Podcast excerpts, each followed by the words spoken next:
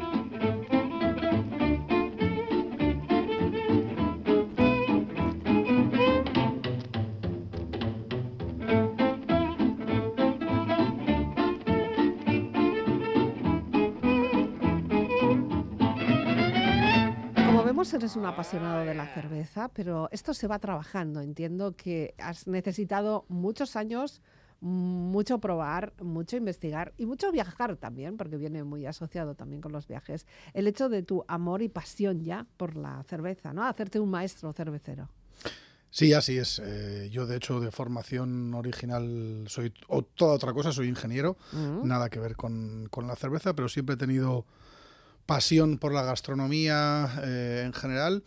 Y bueno, como decías tú, ¿no? a través de los viajes eh, vas conociendo productos, bebidas, comidas. Y bueno, pues eh, a través de estos viajes, principalmente en mi caso por Europa, descubrí la cerveza. Y, bueno, pues me dediqué a estudiarla, a, a hacerla en casa, a formarme. Y hoy en día, pues en un momento dado de mi vida, decidí que. Que quería que esta pasión fuese mi forma de vida y hoy en día lo es. Ya, o sea que los ingenieros también podéis beber cerveza e incluso podéis volver, eh, no sé, al mundo cervecero dejando la propia carrera de ingeniería, que en principio se supone que es una carrera de éxito, comillas. Sí, bueno, se supone. Eh, al final yo creo que uno en la vida... Eh, si persigue su pasión y lo que le y lo que le emociona y lo que le interesa eh, es más éxito que cualquier otro éxito más, si quieres, socialmente establecido. Ya, eh, está bien lo de la cerveza, es una pasión, puede llegar a ser un negocio, puede llegar a ser una empresa, pero por eso mismo, eh, mm, algunas veces habrás tenido que dejar de un lado lo que es la pasión o tus gustos para estar en trabajo administrativo, de permisos, de pagos, de todo lo que es la parte, bueno, de cuentas, ¿no? Sí, sí, absolutamente. Somos, a ver, todo, yo creo que en España eh, y, en Euskadi todo eh, los cerveceros artesanos, los cerveceros craft, somos todos empresas muy pequeñitas. Eh, para que te hagas una idea, pues prácticamente el sector nació en 2014, va a hacer 10 años ahora. Con lo cual, sí hay cosas que son que te apasionan muchísimo, que es hacer cerveza, diseñar recetas, hablar con, con cervezas, hablar de cerveza, pero también hay otras tareas que es el eh, administrativo, eh, pagos, logísticos, mm. que bueno, que hay que hacer un poquito de todo. Ya, eh, estamos hablando de casi hace 10 años, vamos a dejarlo en 9, ¿no? Desde 2014, y curiosamente, según los datos que yo he podido tener por ahí, inicias tu formación en Italia. Eso es. Pero bueno, nosotros, a mí me dices Italia y mi primera reacción no sería, asociado a una bebida alcohólica, no sería por la cerveza, fíjate. Seguramente sería el vino, ¿verdad? Eh, sí. Sí, pues mira, yo estaba... me dices cerveza y nos vamos a Alemania, nos vamos a Holanda, eh, no sé, por esa zona, ¿no? Un poquito más al norte. Sí, sí, sí, sí. Y, digamos que la idea general es que en Italia no es un sitio de cerveza. Pero bueno, yo estaba en Italia viviendo por mi anterior eh, trabajo, cuando trabajaba de ingeniero. Y allí empecé por el vino, como dices tú, hice el curso sommelier de vino, mm. pero empecé a conocer cervezas artesanas. Italia es un país que, aunque no nos lo sepamos aquí, eh, nos lleva algo de adelanto en la introducción de la cerveza artesana. La cerveza artesana es un movimiento que inició en Estados Unidos en los 80 y de ahí pues saltó en Europa a Inglaterra, eh, Alemania, que ya tenía su tradición, Italia pues estaba más avanzado que España. Y entonces en ese, en ese periodo de mi vida en Italia, en la que pues como hobby me, hice el curso de sommelier de vino y empecé a descubrir la cerveza, fue donde la conocí y fue donde empecé a formarme eh, una vez que decidimos eh, que queríamos hacer de esta pasión una profesión, pues fue donde fui a, trabajar y a aprender hmm. eh, para luego crear Malaguisona en Oyarzún. Bueno, lo hemos mencionado en más de una ocasión, el nombre de la cerveza Malaguisona. Y su propio nombre, evidentemente, tiene historia porque no es un nombre cualquiera. Así es, y además es un nombre que cuando eh, quisimos eh, arrancar buscábamos un nombre que, uniese eh, tradición y localidad, pero que fuese que tuviese historia, que tuviese algo, algo fuerte detrás y que nos representase a nosotros.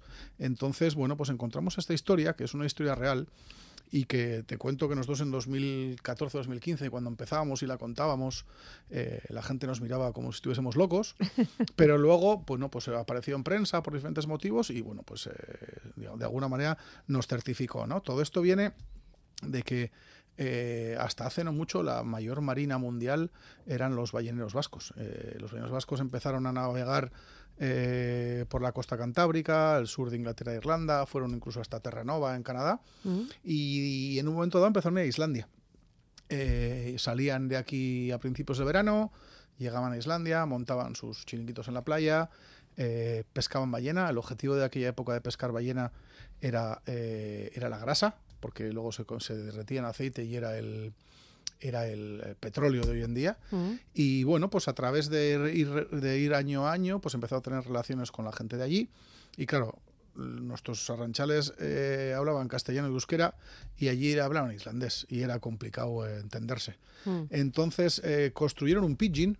un pidgin es una mezcla de idiomas. Hoy en día puede ser un spanglish. No es un idioma en sí, pero juntas palabras de un idioma a otro, mezclas tal. Y bueno, pues entre estas entre este pidgin, que, hay 745 frases, eh, una de ellas era Forjú Malaguisuna. ¿vale?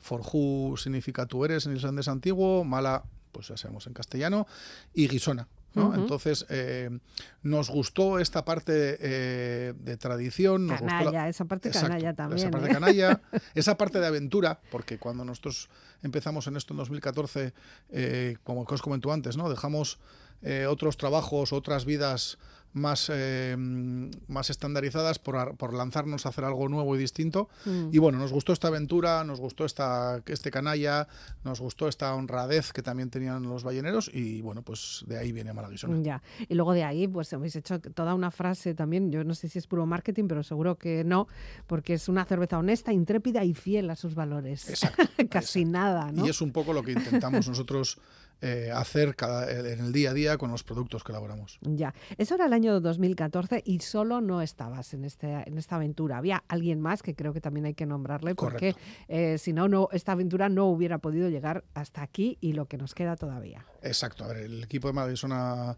es amplio, pero bueno, sí, empezamos Iván Zabala y yo, somos socios, somos colegas desde la adolescencia prácticamente, cada uno hemos tenido o tuvimos eh, vidas profesionales distintas, pero nos unía esta pasión por la gastronomía. Mm. Y bueno, pues cuando yo descubrí la cerveza artesana, le involucré, empezamos a hacer cerveza juntos y ahí es donde nos entró el gusanillo y, y bueno, pues seguíamos con otros trabajos, pero llegó un momento dado que dijimos, bueno, vamos a ver si podemos vivir de, esta pasión y como te decía, es una de las cosas más bonitas que hay en la vida, el poder despertarte cada día eh, con ganas de ir a hacer lo que vas a hacer y con pasión de mejorar y aprender. Y encima que sea tu trabajo. Exacto. Todo esto lo tenemos que situar en un entorno eh, guipuzcoano, en Oyarzun en concreto, ¿no? Exacto. Ahí es donde tenéis, ahí es donde surgió y ahí es donde está la fábrica. Eso es. Y es fácil encontrar una nave, es fácil arrancar, eh, saber todo lo que vas a necesitar para poder producir esa cerveza, que no sea algo que tú repartes entre amigos o te lo tomas tú en casa tranquilamente el fin de semana.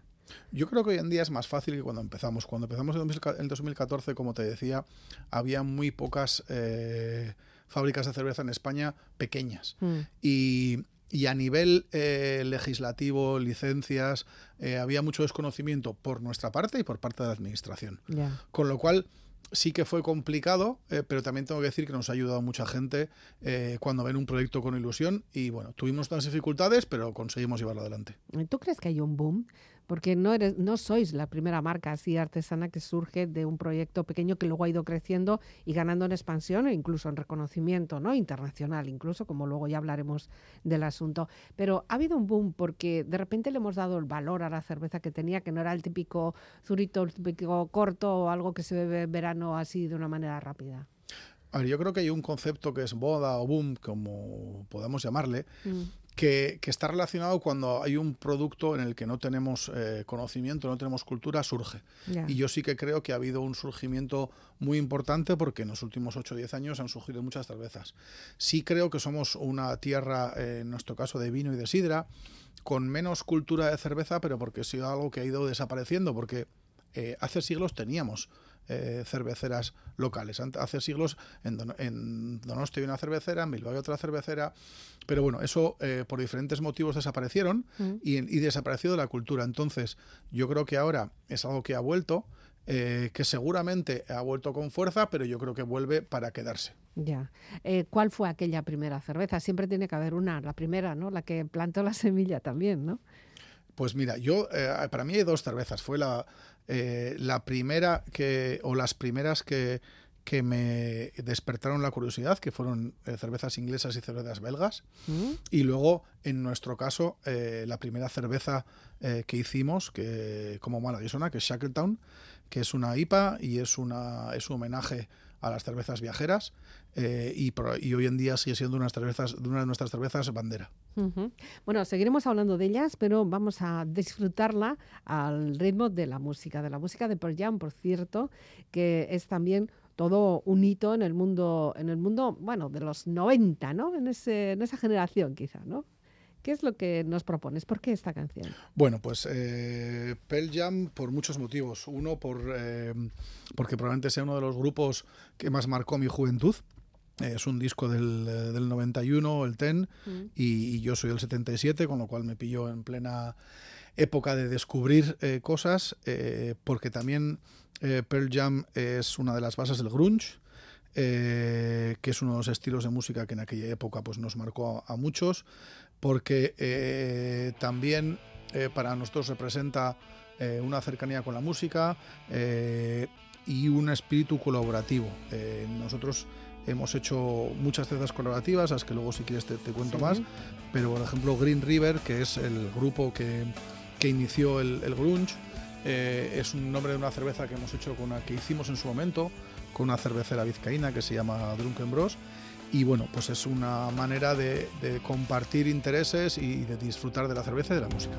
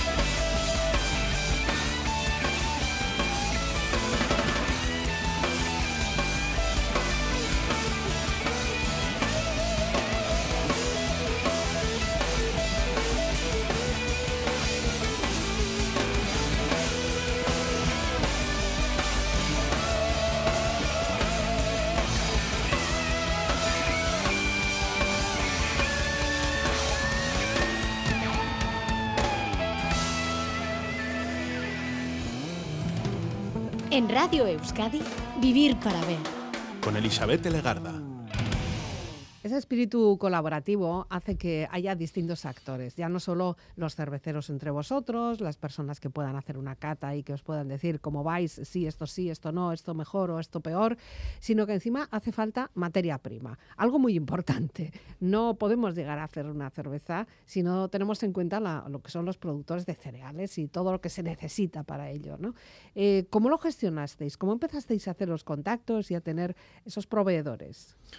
Bueno, pues cuando empezamos, em, un poco como pioneros, ¿no? Éramos eh, no, solo nosotros, sino varias empresas. Em, no había todavía cultura en nuestra tierra de, cerveza y por lo tanto había poca materia prima.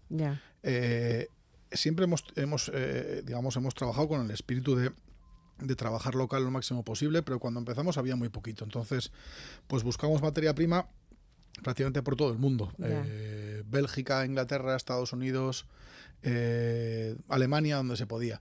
Por suerte, hoy en día, eh, con el crecimiento de nuestro sector, cada día somos capaces de utilizar más materia prima local. Mm. Eso es importante. Eso es importante porque... es un compromiso también con el entorno. Claro, es importante porque, porque para nosotros la cerveza artesana es un producto que idealmente se tiene que consumir de forma local. Eh, y, si conseguimos elaborarla con materia prima local, pues cerramos el círculo eh, consiguiendo una economía circular y siendo lo más sostenible posible. ¿Y hay para todos? O sea, te quiero decir, porque en Euskadi con esto, que a mí, me da la sensación por lo menos, que tenemos tantas, tantas marcas locales, eh, tenemos como para poder abastecernos a todos. Sí, digamos somos un territorio chiquitín, ¿eh? Somos un territorio chiquitín, pero estamos haciendo las cosas bien. Una de las cosas que te hincha cuando vas por ahí es bueno pues es que eh, en el sector cervecero la cerveza que se hace en Euskadi se reconoce como de buena calidad. Mm. con lo cual eh, digamos que nosotros tenemos nuestro foco en, un producto local eh, y la gran mayoría de lo que producimos se consume de forma local pero también se consume fuera. Ya Fuera y además os lo, demostráis, porque vais, acudís a entornos, a, yo qué sé, a concursos, los ganáis, o sea que vamos haciendo las cosas bien en ese sentido pero para cada, cada situación de estas eh, hace falta una cerveza especial. ¿Estáis continuamente innovando o, tenéis un catálogo el que es y vamos mejorando y refinando lo que tenemos? Mira, nosotros en Malaguisona tenemos eh, dos gamas de producto, ¿vale? Tenemos una, una gama de cervezas que llamamos cervezas core, que son cervezas que producimos todo el año, mm. eh, siempre están disponibles, son ocho, son ocho gamas, ocho tipos de cerveza y que son estilos de alguna manera de, cerveza clásica en las que cada uno le ponemos nuestra personalidad, le damos un toque y están siempre disponibles. Perdona, Core es porque le habéis puesto vosotros el nombre, sí, bueno, es porque es una denominación internacional. no, Core es, por porque hacéis CrossFit. Gama, gama principal, podemos llamar si quieres. ¿vale? La gama principal o la gama base. De corazón. Sí, también, el, corazón. Ese, ese, bueno, y de hecho es así, ¿no? Son las cervezas que están siempre disponibles y son el corazón, el, corazón que me parece me muy falla un poco la terminología, perdóname. El corazón de la empresa vale. y de nuestros productos. Y luego, además de esta gama base, core, principal, como queramos llamarle, eh, innovamos constantemente. Eh, hacemos cervezas eh, nuevas, mensualmente dos, tres cervezas nuevas, en las que innovamos tanto en ingredientes como en técnicas y, en procesos. Y además, una de las características de nuestro sector es que habitualmente estas cervezas en las que innovamos son ediciones únicas. Es decir, las elaboras una vez y no las vuelves a elaborar. Hola. ¿Y si te gusta mucho, mucho, mucho? Bueno, pues si te le gusta a alguien mucho, mucho, mucho, pues nos pensaremos si la repetimos o hacemos algo parecido. O esperamos a la siguiente, que a ver si nos gusta más. Exacto. Eso sí que es pillar a la gente, ¿eh? Sí, a ver, es un trabajo muy divertido, pero también eh, tiene su parte de, estresante, ¿no? Porque hay que todo el día innovar, eh, tanto desde un punto de vista em, eh, de producto, de la receta en sí, como del diseño de las etiquetas, como del concepto en que la vendes. Entonces es un trabajo muy creativo, muy divertido, a veces cansado. Ya, desde luego que sí. Y todavía se puede seguir innovando. O sea, ¿de qué depende una innovación? Porque entendemos que eh, una cerveza tiene su, base, ¿no? Es como hacer, yo qué sé, un, cocido. Siempre tenemos las mismas bases, ¿no? y luego ya le vamos añadiendo o quitando o poniendo o yo qué sé, ¿no?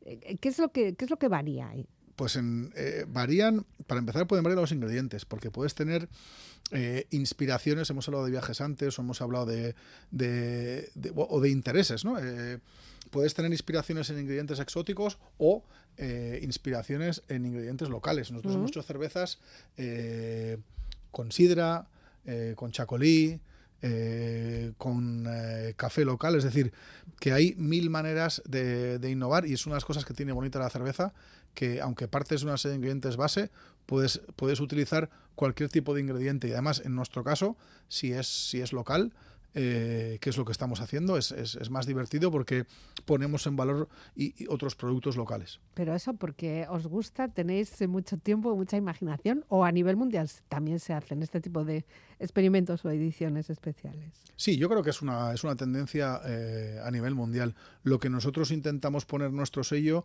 es que sea eh, las colaboraciones a ser posible sean eh, con productores de otros productos de nuestra tierra. Ya. Para ello, evidentemente, hace falta una, un diseño de lata. Antes has mencionado así por encima, pero creo que es importante el hecho de cómo se vende, en qué formato se vende esa bebida, ¿no? Tanto la lata como puede ser una botella. Eh, no sé si tú eres más pro lata, pro botella o da lo mismo, cada una tiene su propio espacio. Yo creo que cada una tiene su, su espacio y su momento y también su cultura. Eh, nosotros elaboramos cervezas en tres formatos, eh, botella, lata y barril. Ah, ¿Vale? claro. Barril, Sí, bueno, el barril se me había olvidado. barril obviamente para hostelería y botella y lata. eh, yo creo que tiene cada una su... em, eh, su aquel. Eh, la botella probablemente eh, para entornos más clásicos se acepta mejor. Mm. La lata tiene varias ventajas. es más sostenible porque es más reciclable, pesa menos y tiene un cierre más hermético, con lo cual permite que la cerveza eh, se mantenga mejor durante el tiempo. Ya. Eh, pero siendo muy, muy, muy sibaritas, ¿cuál sería el mejor formato para guardar o para tener una cerveza? Pues mira, yo te diría que para cervezas aromáticas eh, una lata, para cervezas más dulces una botella. Así de claro. ¿Y la beberías de la propia lata o de la propia botella? No, siempre en vaso. Ah, Siempre en vaso porque es la manera de poder apreciar, ¿Mm? para empezar, el color, eh, para seguir eh, la carbonatación o la transparencia o no transparencia y finalmente el aroma también. es que últimamente se está poniendo muy de moda esto de beber de la botella, por ejemplo, ¿no? Sí, Y sí, es que ya ni bueno. te ofrecen un vaso. Parece Sí. que estás como, como pidiendo algo. ¿No? ¿Me das un vaso, por favor? Te miran así como diciendo, señora, por favor. Sí, pero yo creo que, que- que será por lo mismo, ¿no? Al final eh, estás, es- estás eh, adquiriendo un producto que tiene una serie de características Mm. eh, interesantes y en una botella, además de, bueno, pues de que te guste o no te guste la botella, el tacto tal, o la lata, eh, no vas a poder apreciarlo. Es Es- como si a- bebes un, un vino o una sidra de Claro, la botella. de la botella. Es que da como asquito. Exacto, además de eso, además de eso. Y luego a mí me parece que por lo menos en las bebidas carbonatadas, o sea, las que ya tienen algo de gas, eh, no es lo mismo, eh, porque es que te bebes de la lata y que te llenas de aire, ¿no? De, de- de gas. Sí, y además eh, no permites que se oxigene ligeramente y esa ligera oxigenación lo que permite es eh, levantar aromas Ya. y realmente apreciar lo que estás tomando, la, la- la diferencia con otros productos. Vale, me dejas mucho más tranquila. Estamos de acuerdo los dos en que sea de botella o de lata, siempre en vaso. Sí, además que luego también pues esa espumita, yo qué sé, Eso cómo es. se va acabando la- la copa o bueno, el vaso y cómo va quedando la espuma también, el rastro es importante. Sin duda. El, rastro de la cerveza, o sea, de la, de la espuma, nos da una señal, nos dice algo de la calidad de la cerveza. Mira, ese rastro se llama encaje de Bruselas. Ah, mira, qué bonito, no sabía. y eh, e indica eh, la calidad de la espuma. Es decir, eh, una cerveza, eh, la espuma al final de lo, lo que, lo que hace es proteger a la cerveza Mm. y que tú durante todo el trago eh, puedas tener una cerveza en sus mejores condiciones. Si tú tienes un vaso de cerveza en el que cuando has terminado la cerveza se queda como una especie de dibujo en las paredes del Sí, vaso, por eso cada se llama, trago, ¿no? Que te Eso vaya es. quedando ese eso se llama encaje de Bruselas y es una buena señal. Ah, pues vale. Pues estamos aprendiendo mucho. bueno, hay que aprender también a degustarla, porque no puede ser una bebida rápida, pero sé que también vosotros, los que sois artesanos de la cerveza, abogáis porque la cerveza tenga un- otro nivel, un poquito más superior, nivel de copa, de estar tranquilos, de tomarnos una y, y estar tranquilos, porque si una cerveza es buena, sé también que te da una sensación de saciedad, que no puedes beber siete. ¿no? Sí, eso es. A ver, eh, digamos que una de nuestras eh, batallas eh, es eh, el conseguir que la cerveza se sirva para empezar a una temperatura adecuada Mm, y en un recipiente adecuado, que ya hemos hablado del vaso, sí. porque una cerveza fría, si tiene una serie de, si tiene una cierta calidad, no vas a poder apreciar esa calidad si está muy fría. Y sí que, eh, digamos que las cervezas que hacemos, eh, tanto Malaguisona como el resto de, de compañeros de profesión, son cervezas que tienen mucho trabajo y, y tienen todas unas características de sabor y de aroma que saturan por un lado, eh, pero por otro lado te, te aportan muchos matices y mucha diversión. Eh, entonces, sí que el, el consumo, digamos, de forma eh, lenta eh, es, es mejor. Además, eh, en el caso de Malaguisona, nuestras cervezas core, base, como hemos dicho antes, eh, están todas orientadas a un maridaje con comida. Mm. Entonces, eh, ese juego de tomar un, eh, un trago de cerveza y un bocado de, de algo y ver cómo se combinan los sabores y se potencian unos u otros, pues tiene que ser reposado. Ya, eso lo hacemos con el vino y no nos, no nos da ningún dilema, ¿no? Claro, pero con la cerveza todavía no tenemos esa... No. O es una de las cosas que estamos desde Malaguisona Ya. y desde el sector intentando, pues eso, poner la cerveza al nivel de, de la gastronomía que tenemos y que uno pueda tener una comida con cerveza. Ya, la, la cerveza la vamos asociando claro con el pollo, Sí, o, con el aperitivo muchas con veces. aperitivos, con unas aceitunas. Eso es, pero en En realidad hay mucho más. Bueno, más música. Ahora viene Vamos. algo potente porque Berry Charrac siempre es un buen trago, ¿no? Sí. Más Berry Charac, ahora hemos, hem- hemos escuchado dos temas internacionales, ahora Mm. venimos a casa. Sí. Eh, Berry con Tim McIlrath de Rise Against. Mm. Y bueno, pues es un tema eh, de casa eh, que bueno, pues representa un poquito para nosotros los valores locales, pero también con ganas de hacer cosas fuera y de divertirnos. Otra manera de ver, eh, de ver la cultura, es decir, nosotros ahí con, con, digamos que con Berry Charac compartimos esa, en su caso, el, cantar en euskera, pero utilizar eh, estilos y colaboraciones de, cosas de fuera. Pero bueno, una manera de, de lo, de lo que es de aquí, darle un poquito la vuelta, pero, pero desde aquí.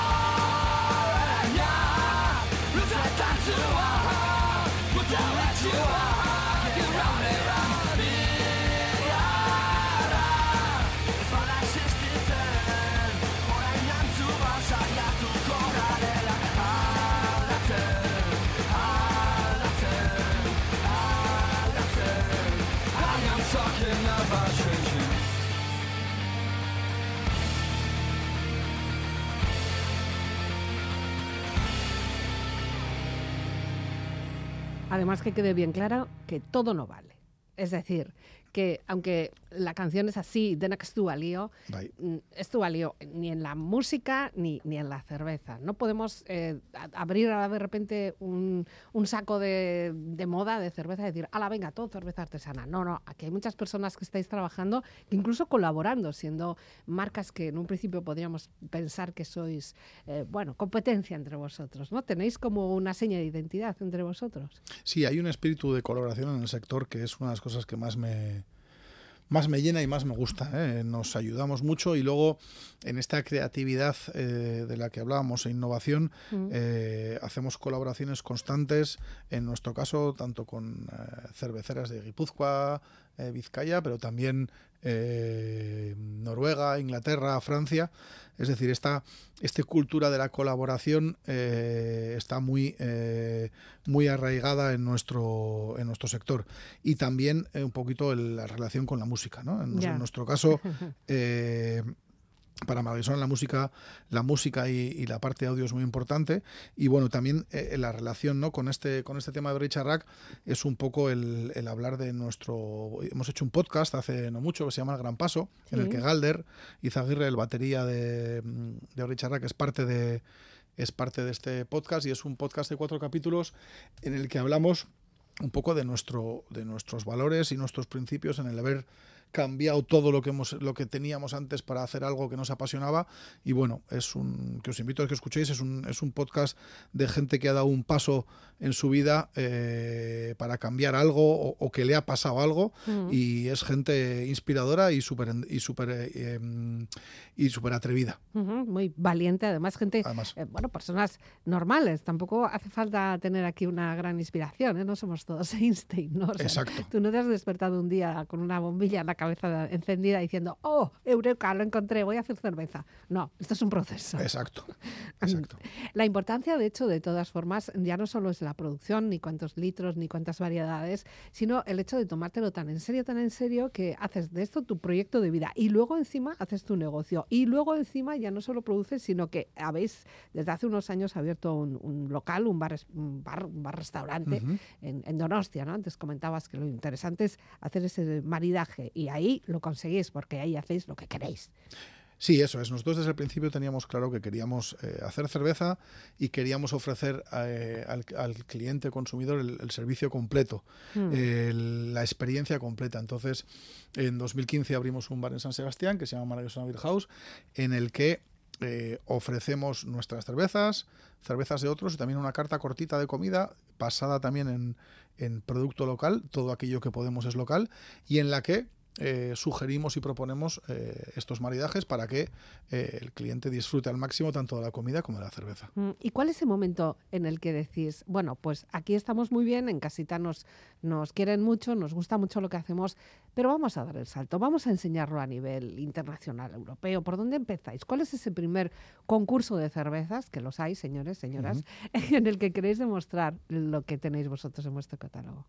Bueno, al final el- los concursos es una manera de, de refrendar el trabajo que hace uno y tener reconocimiento. Mm. Eh, estamos especialmente contentos. eh, el año pasado, a finales del 22, pues participamos en el concurso nacional de cervezas y bueno, pues eh, obtuvimos el tercer puesto o segundo como nivel de medallas y la verdad que es, pues eso, es una satisfacción para todo el equipo de Malaguisona, pues todo el esfuerzo en innovación, en, eh, en, en mantener la calidad de forma constante, pues es una manera eh, de, bueno, pues de, de recibir un espaldarazo para seguir trabajando duro. Se dan medallas, ¿verdad? Pero Exacto. medallas por cada cerveza o en general como marca. Se dan medallas eh, por estilo. Hay, unas, hay unos cuarenta y pico estilos, entonces por cada estilo se da una medalla de oro, otra de plata y otra de bronce, Mm. y luego al final, pues cada medalla oro, plata y bronce tiene una puntuación y al final se hace una suma y se obtiene un, un digamos, un ranking de cerveceras. Y lo que Nosotros tuvimos nueve medallas Mm. y fuimos la segunda en medallas y la tercera como ranking. ¿Y lo que se premia es la cata o se premia la marca o se premia, eh, no sé, el marketing, la producción, vuestro, eh, vuestro laboratorio? ¿Qué es lo que se premia? Se- son catas ciegas, es decir, se premia la calidad, la calidad del producto, se premia eh, digamos que la calidad del producto contra un estándar. Es decir, hay un estándar, hay una, una, una organización sin ánimo de lucro que define cuáles son los estilos de cerveza y entonces hay una serie de jueces certificados que de forma eh, anónima, en el sentido que no, no saben qué cerveza están catando, catan las cervezas y las valoran. Hay mercado para todos. Aquí las grandes cerveceras, las grandes marcas cerveceras, también poquito a poco van viendo que tienen que hacer sus propias marcas artesanas o similares a las artesanas, aunque sean grandes producciones o grandes fábricas, ¿no? Vemos que están haciendo ahí un guiño cuando ellos tenían casi casi el monopolio, ¿no? Sí, digamos que las grandes, eh, a pesar de que el sector artesano somos todavía muy pequeñitos, somos un 1% a nivel estatal y un 2,7% a nivel Euskadi, pero sí es cierto que aunque parece poco, pues sí están haciendo eh, o, o adquisiciones de empresas o productos similares al craft. Mm. Eh, ¿Sitio para todos? Pues estamos luchando para que lo haya. en eso estamos. Ya. Bueno, a ver, Manu, ¿cuál es la que más te gusta? Ya, te lo tengo que preguntar. No, no me digas, me gustan todas, son todas. A mí no, esto es como Te voy a decir, hijo. te voy a ser sincero, es como Venga. a mí me gusta. eh, Yo si voy a tu casa y abro tu nevera, Va a depender del momento, te lo, te lo aseguro. Eh, si estamos eh, última hora de la mañana, casi mediodía, Mm. pues iría por una lager, una cerveza fresquita, eh, crujiente. Si estamos comiendo, iría a una cerveza con más cuerpo, probablemente eh, una brown o una red ale. Eh, con comidas picantes me iría hacia una IPA y de postres me iría hacia stouts. Es decir, eh, mi respuesta es depende de en qué momento y, con, y también con qué personas y con qué música. qué, qué difícil tiene que ser invitarte a comer un día. No, en realidad Compra eso- de todas, compra. esa es mi elección. Luego, luego digamos que está todo bien siempre. Bueno, también es verdad que en esto de, de las cervezas y en general lo que nos gusta a nosotros que es beber y, y- y comer, no, no digamos Eso es. mentira, muchas veces es importante también cuándo, cómo y dónde, ¿no? Eh, ya no tanto el qué, sino Correcto. con quién comes, cuándo, la Eso conversación y, y demás. Así que eso también es una importancia. Eh, ¿Qué proyectos te quedan? ¿Cómo lo ves? ¿Ahora qué vas a hacer? Estamos ya en el 23, ¿eh?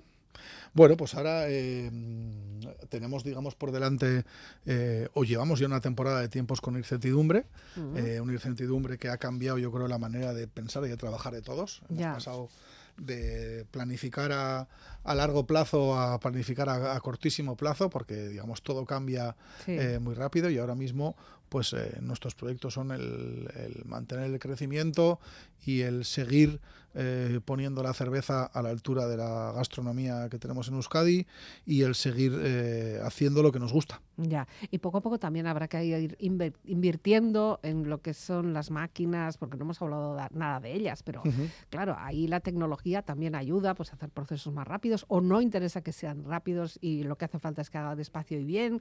Eh, ¿cómo, ¿Cómo lo estáis manejando vosotros? A ver, hay, hay una...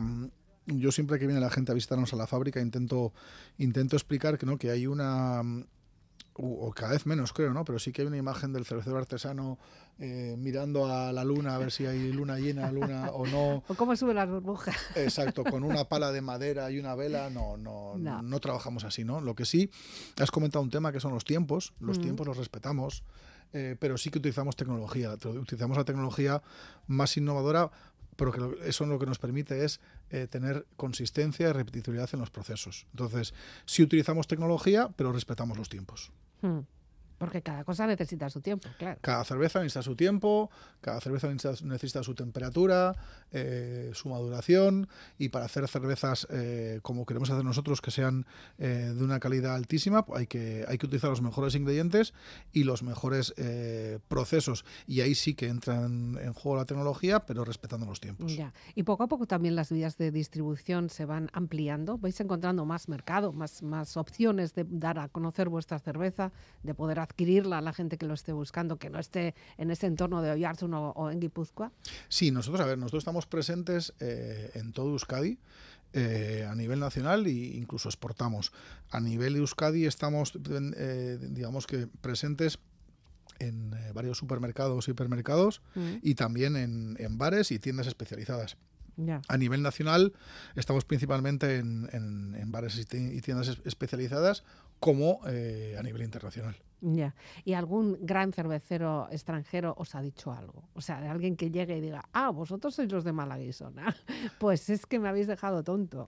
Sí, digamos que por suerte, como te decía, somos un sector eh, muy cercano en el que colaboramos mucho y se nos han acercado cerveceros italianos, cerveceros noruegos, cerveceros ingleses con los que hemos hecho cosas y la verdad es que es un orgullo para nosotros, ¿no? Eh, vender cerveza en Inglaterra y colaborar con cerveceros ingleses, que es una, una cultura que tiene mucho más años que nosotros, pues es, es un orgullo. Ya.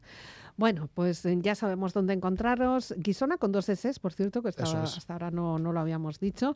Y también es verdad que eh, esas cervezas las podéis ir encontrando poquito a poco también en las redes, porque eso también ayuda, ya no solo la distribución física de la cerveza, botella, lata o barril, sino que también interesa saberla, tener la información. Y antes hacías el podcast, pero bueno, a través de las redes también nos podemos encontrar. Bueno, pues Manu, última canción nos queda ya. Solo nos tenemos que despedir. Casi se nos está calentando la cerveza. Pero bueno, a ver, ¿qué, qué es esto de One Girl, One Boy? One Girl, One Boy es Check, Check, Check. Es uno de mis grupos favoritos. Eh, les he visto en concierto pues en Donosti, en el Festival de Jazz, en Madrid. Uno de los conciertos de Check, Check, Check más eh, especiales que vi probablemente fue en Miranda de Ebro, en la que mis amigos me secuestraron para mi despedida de soltero y me soltaron en el concierto.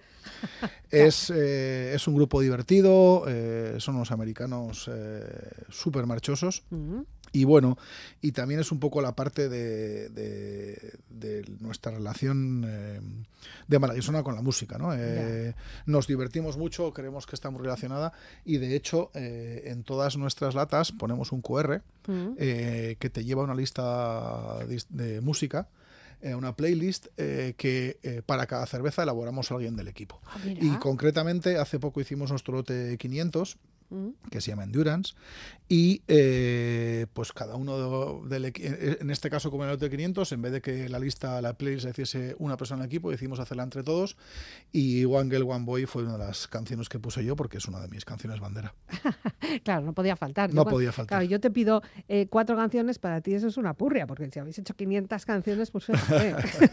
Pero bueno, he intentado que fuesen las cuatro que más me representan o, o que más me, me llenan. Ya. Bueno, no hemos hablado porque creo que no hace falta hacer la distinción entre cerveceros y cerveceras, mujeres y hombres, porque al final yo creo que el consumo casi casi podíamos estar a la par y podíamos Así también.